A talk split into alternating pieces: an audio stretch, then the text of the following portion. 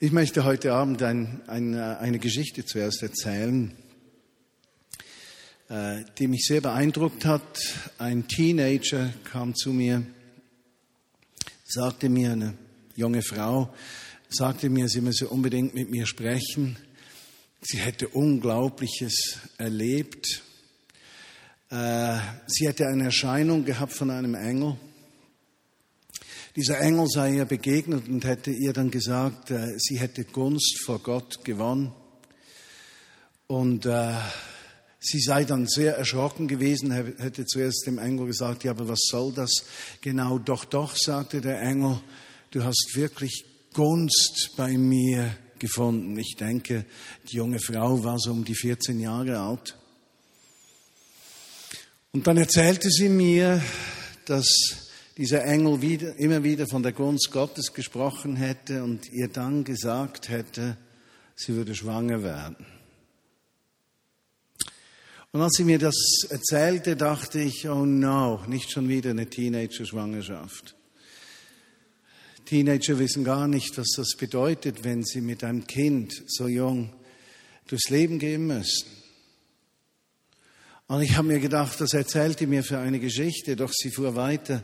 Sie sagte dann, der Engel hätte gesagt, doch, doch, sie würde schwanger. Sie hätte aber gesagt, sie sei eigentlich Jungfrau. Das könne ja gar nicht sein. Doch, doch, hätte dieser Engel gesagt, sie würde schwanger werden vom Heiligen Geist. Und dann hätte sie dann geantwortet, voller Unsicherheit, ich bin die Magd Gottes, mir geschehe nach seinem Willen. Und ihr werdet es gemerkt haben, die Geschichte finden wir im Lukas-Evangelium. Und der Teenager ist Maria. Doch wenn wir das nicht wissen und hören, diese Geschichte von einem Teenager, 14, 15 Jahre alt, eine Frau, die schwanger wird, dann gehen einige Gedanken uns durch den Kopf und wir denken, nun, das kann ja nicht sein. Die weiß nicht, sie hat ihr Leben zerstört und erschwert mindestens und was alles auf sie zukommen wird. Und gleichzeitig sagt der Engel, du hast Gunst gefunden vor Gott. Und uns würde es äußerst schwer fallen zu glauben, dass jemand, der eine Teenager-Schwangerschaft erlebt, Gunst bei Gott gefunden hat. Doch genau so war es in dieser Geschichte. Die Gunst Gottes sieht nicht immer so aus, wie wir sie erwarten. Wenn Gott dir Gunst gibt, heißt das nicht notwendigerweise, dass du keine Probleme mehr haben wirst. Wenn Gott dir Gunst gibt, dann könnte es heißen, dass deine Probleme erst beginnen. Wenn Gott dir Gunst gibt, könnte es bedeuten, dass dein Leben nicht leichter, sondern schwieriger wird.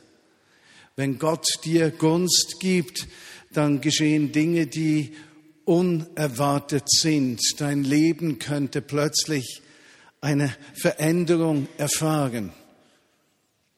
Unerwartet, überraschend, überfordernd. Wie muss sich dieser Teenager, wie muss sich diese Maria gefühlt haben, als sie als 14 oder 15-jährige junge Frau, wohl wissend, dass sie jetzt dann heiraten würde, diese Ankündigung hörte, wird sie nicht reagiert haben, oh Mann, das geht doch nicht, um Himmels willen nur das nicht. Doch am Ende dieses Gesprächs war sie nicht gefangen von der Unmöglichkeit dieser Aussage, sondern von der Bereitschaft ihres Herzens, mit Gott zu gehen. Darüber möchte ich sprechen. Und Maria sagte dann, mir geschehe nach deinem Wort. Sie war eine Frau, ein Teenager bereit, ihr Leben einfach hinzugeben, ohne genau zu wissen, wie das aussehen wird. Verstehst du? Christsein heißt, dein Leben Gott hinzugeben, obwohl du nicht genau weißt, was das mit sich bringen wird. Glauben heißt, dich aufs Risiko einzulassen. Gott mehr zu vertrauen als dir selbst. Im Glauben zu wachsen heißt, durch die Geschehnisse deines Lebens, Herausforderungen, Schmerzen, Hilflosigkeit, den Blick nicht auf das Versagen von dir oder von anderen Menschen zu richten, sondern auf die Zusagen Gottes. Diese junge Frau, 14 oder 15, hat beschlossen, mir geschehe nach deinem Wort. Ich möchte einige Geschichten euch erzählen, die unglaublich ermutigend sind. Es geschah vor einigen Monaten, da war ich etwas entmutigt und ich habe so, meine Gefühle haben ganz laut geschrien, du erlebst ja nichts, hast nie was erlebt und da, da, da, da, da. Immer wenn es mir dann nicht so gut geht und mich runterzieht, dann kommen solche Gedanken auf, laute Stimmen, die sich meine Gefühle und meines Denkens bemächtigen möchten. Und ich weiß nicht, wie es dir geht. Es gibt so Augenblicke, da kommen Gedanken und Dinge auf, die nehmen einem die Luft zum Atmen und drücken einfach runter. Und so saß ich da und ich merkte, diese Kraft nahm zu und Zweifel nahmen zu, Gefühle der Hilflosigkeit nahmen zu. Und aus irgendeinem Grund fielen mir einige Geschichten ein. Und diese Geschichten möchte ich euch jetzt erzählen. Es sind Geschichten von einem Mensch, der bin ich.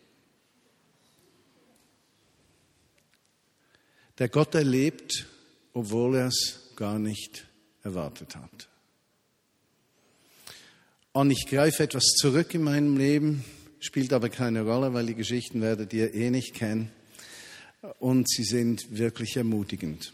Ich war 21, 2021 eben zum Glauben gekommen, arbeitete in einer Bank am Schalter und hatte einen Kunden, der hatte leuchtende Augen.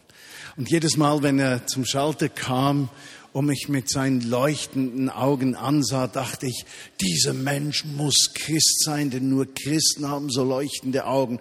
Ich war sehr naiv, ich war auch nur 21. Auf jeden Fall eines Tages, wie er zu mir kommt, ein Schalter, frage ich ihn, äh, sind Sie Christ? Er schaut mich leuchtend an und erklärt mir, dass er mit Christentum überhaupt nichts am Hut hätte und im Gespräch da zwischen Hunderter und Fünfhundert und Tausender Noten damals äh, ergab es sich, dass mir erzählte, dass er verheiratet sei, aber daneben noch eine Freundin hätte und dass sie so ein Ménage à trois hätten.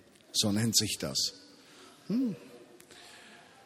Nun gut, er ging, nahm seine Kohle mit. Nach einigen Tagen, Wochen kam er zurück und es entwickelte sich eine Beziehung. Und eines Tages, es war so im November, Dezember, kommt er wieder und sagt, äh, Herr Bühlmann, möchten Sie mit uns den Silvesterabend verbringen? Ich war überhaupt nicht geschockt oder so, das war nicht das Problem. Das Problem war, wir waren ein jung verheiratetes Paar, hatten ein Kind und nicht so Kohle. Und äh, ich wusste, wie viel Kohle der auf seinem Konto hatte. Und erwartete natürlich eine riesige Party bei ihm zu Hause. Und dazu braucht es eine, ein Abendkleid, so eine richtige Robe. Und es braucht einen Anzug. Und wir waren ganz glücklich, dass wir eine Steuerrückzahlung kriegten. Und diese, es waren einige hundert Franken, genügend, um ein Abendkleid zu kaufen und einen neuen schwarzen Anzug, der mir heute etwas zu klein ist. Das sei nebenbei erwähnt. Aber ich habe ihn noch, ich habe ihn noch. Georgia passte vor einigen Jahren auch noch ins Abendkleid rein. Und so kommen wir zu, das war jetzt unfein, das war unfein, das war sehr, äh, alle Podcast-Hörer bitte das rausstreichen, danke. Auf jeden Fall kommen wir zu diesem Ehepaar, äh, die Tür öffnet sich und die stehen da in Blue Jeans und T-Shirts. Das war mal der erste Tiefschlag. Nun, wir haben ihn dann den ganzen Abend richtig versaut. Wir haben ihn den Silvesterabend so richtig versaut. Ich habe nämlich als so junge Christen gefunden, dass ich die Aufgabe hätte, sie den ganzen Abend über zu unterhalten mit dem Evangelium. Schließlich sei ich jetzt da. Nun gut, als der Abend vorbei war, gingen wir nach Hause und ich fühlte mich recht schlecht. An diesem Abend war noch ein Ehepaar da, ein Polizist mit seiner Frau. 25 Jahre später. Gottesdienst Vignette Bern kommt nach dem Gottesdienst seine Frau auf mich zu. Sie heißen doch Martin Bühlmann. Ja. Haben Sie nicht mal in dieser und dieser Bank in Thun gearbeitet? Ja. Waren Sie nicht bei einer Silvesterfeier? Ja. Ich wollte Ihnen nur sagen, Sie haben den ganzen Abend lang über Jesus gesprochen. Zwei Jahre später wurde ich Christin, habe mein Leben Jesus Christus anvertraut und meine Kinder sind auch mit Jesus unterwegs. Was braucht es? Dir geschehen nach meinem Willen. Ich hätte nie im Leben geglaubt, dass irgendetwas Gutes aus diesem Abend gekommen wäre. Zweite Geschichte. Einige Jahre später, wir wohnten gemeinsam in, ein, in einer großen Villa in Muri bei Bern. Und wir hatten einen Nachbarn, der gehörte zur eher schwierigen Sorte von Homo sapiens. Ganz besonders Homo sapiens, mit denen ich in meinem Leben zu tun gehabt habe. Gut, schweizerisch würde man sagen, dummes Ich. Nun, wir versuchten sehr nett zu ihm sein, als seine Frau ein Kind gebar, da brachten wir ein kleines Geschenk.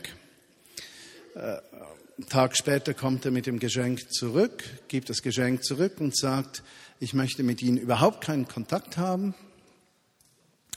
Äh, ich könnte mir überlegen, dass wir Kontakt haben könnten, wenn Sie diesem Glauben an Jesus absagen. Er bewirkte, dass wir in unseren Gottesdiensten die Fenster schließen mussten. Wir hatten dort in dieser Villa Gottesdienste. Ja. Also eigentlich etwas so Furchtbares. Aber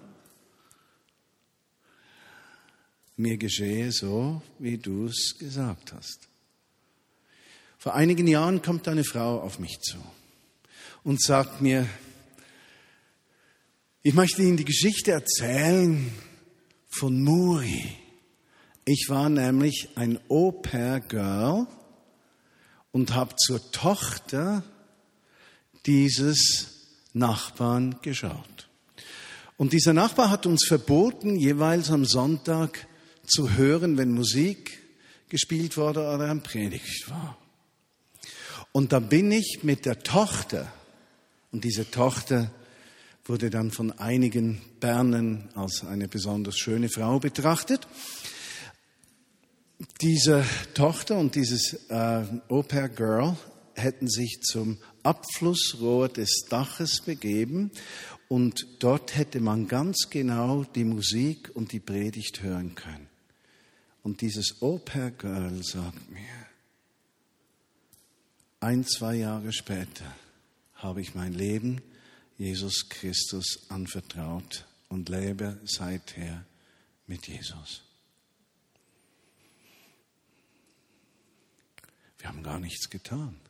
Gott lässt Frucht in deinem Leben wirken, ohne dass etwas tust. Einfach mit dem, was er durch dich wirkt. Nächste Geschichte. Wir lebten in einem Hochhaus, im 15. Stockwerk. Wir hatten da unsere Gottesdienste am Anfang und da war ein Nachbar, der wohnte zwei Stockwerke unter uns. Und wir wussten, dass er jeweils geflucht hatte und so und überhaupt nichts wissen wollte. Und dieser Nachbar, der geflucht hat, etwas ungehobelt, ganz bestimmt als Persönlichkeit, ist seit einigen Jahren in der Vineyard Bern. Er hat sein Leben Jesus Christus anvertraut und lebt mit ihm und geht mit Jesus durchs Leben. Wer hätte das je gedacht? Er hat uns verflucht. er hätte sich gegen uns gestellt. Aber Gottes Wege führen immer zum Herzen des Nächsten. Nächste Geschichte. Wir lebten in einem schönen Einfamilienhaus. Wir hatten einen Swimmingpool. Und wir hatten einen Nachbarn und dieser Nachbar war ein Bauer und der Bauer hatte Kids. Und weil wir einen Swimmingpool hatten, kamen diese Kids jeweils zu uns, um im Swimmingpool zu schwimmen. Und so kommt dieser Mann, der nicht mehr ganz so jung ist, aber immer noch sehr jung, eines Tages im Gottesdienst auf mich zu und sagt mir, ich heiße so und so. Hallo, so und so. Ich hatte doch längst vergessen, wie unser Nachbar geheißen hatte, der Bauer. Und er erzählte mir Folgendes. Er sagte, und ich kam immer wieder zu, zu euch zum Swimmingpool. Und dann hast du immer etwas äh, Kaffee und Kuchen oder sowas gemacht und hast uns immer von Jesus erzählt. Wenn ich eines weiß, ich habe damals nie Kaffee und Kuchen und solches Zeug gemacht. Also der muss sich an irgendetwas erinnern, wovon ich keine Kenntnis habe. Und ich bin überzeugt, dass ich nicht jeden Tag sowas tun konnte. Aber in seiner Erinnerung hat sich das festgesetzt. Und jetzt hört so, dieser Junge kommt zu mir und sagt, und ich habe mein Leben Jesus anvertraut und ich gründe jetzt eine Gemeinde im Zürcher Oberland. Silvesterparty. 15. Stockwerk. Villa in Muri. Einfamilienhaus in Rüfenacht. Ist das nicht gewaltig? Gott braucht uns auch wenn wir nichts tun. Einfach durch unser Sein und unsere Offenheit und Bereitschaft, auf Menschen einzugehen. Denn das Einzige, was ich bestimmt getan habe, seit Jesus Christus in mein Leben gekommen ist, liebe ich die Menschen. Vorher waren mir die Menschen eher gleichgültig, solange es mir gut ging, war alles okay. Als Jesus in mein Leben kam, merkte ich, dass mein Interesse und Anliegen für den Nächsten wuchs. Das Einzige, was ich geben konnte, war Interesse, Würde, Zeit, ein offenes Ohr und die Bereitschaft, nicht an Negativem hängen zu bleiben, sondern mein Herz weich zu bewahren. Wenn wir zurückkehren zu dieser Geschichte im Lukas-Evangelium Kapitel 1 von Maria, die dem Engel begegnet ist, unerwartet, Teenager, 14, 15. Der Engel kommt. Die Gunst Gottes ist auf dir. Sie fürchtet sich, er wiederholt sich. Sie sagt, wie denn? Du wirst schwanger werden. Und trotz dieser schockierenden Aussage für sie, sagt sie, mir geschehe so, wie du gesagt hast. Die Gunst Gottes bedeutet, dass du einfach in diesen Strom der Absichten Gottes reinstehst und dich brauchen lässt bei Gelegenheiten, die sich öffnen. Heißt nicht, dass du vollkommen bist. Heißt nicht mal, dass deine Haltung immer perfekt ist heißt nicht, dass du Gott beurteilen kannst mit, äh, beeindrucken kannst mit deinen guten Taten. Es geht nicht um eine Mitzwe, es geht nicht um eine gute Tat.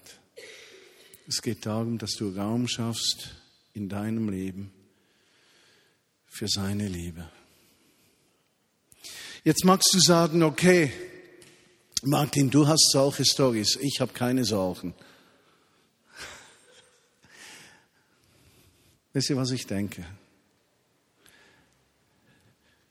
Menschen, die schwächer im Glauben wären oder sind, sind mehr darauf angewiesen,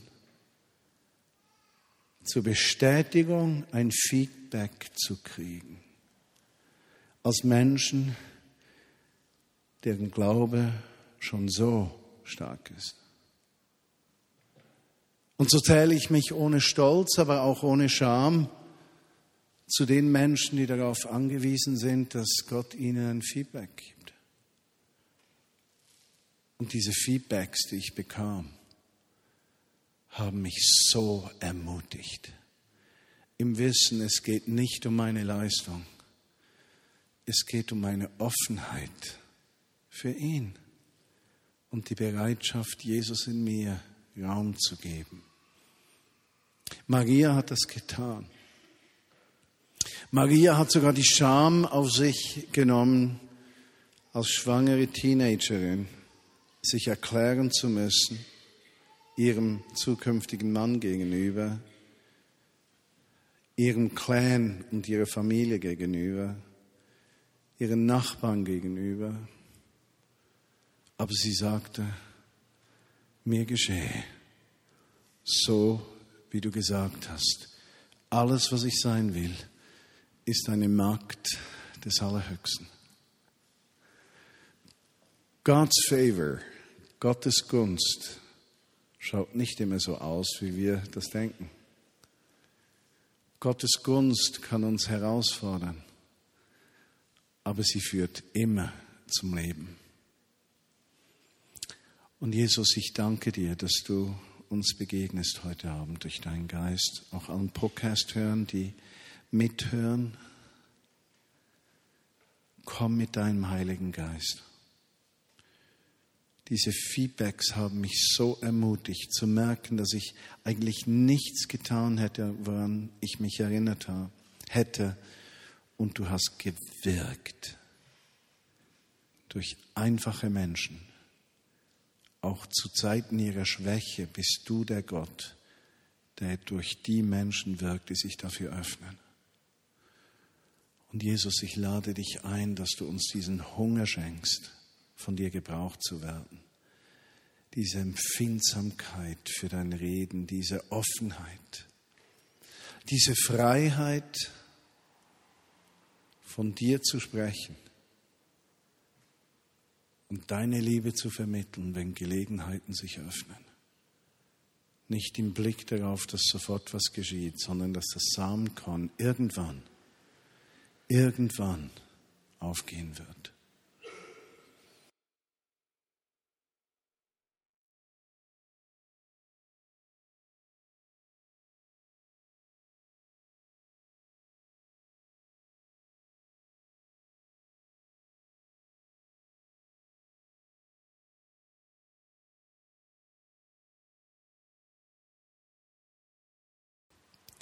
haben wir ein Ministry-Team hier heute Abend.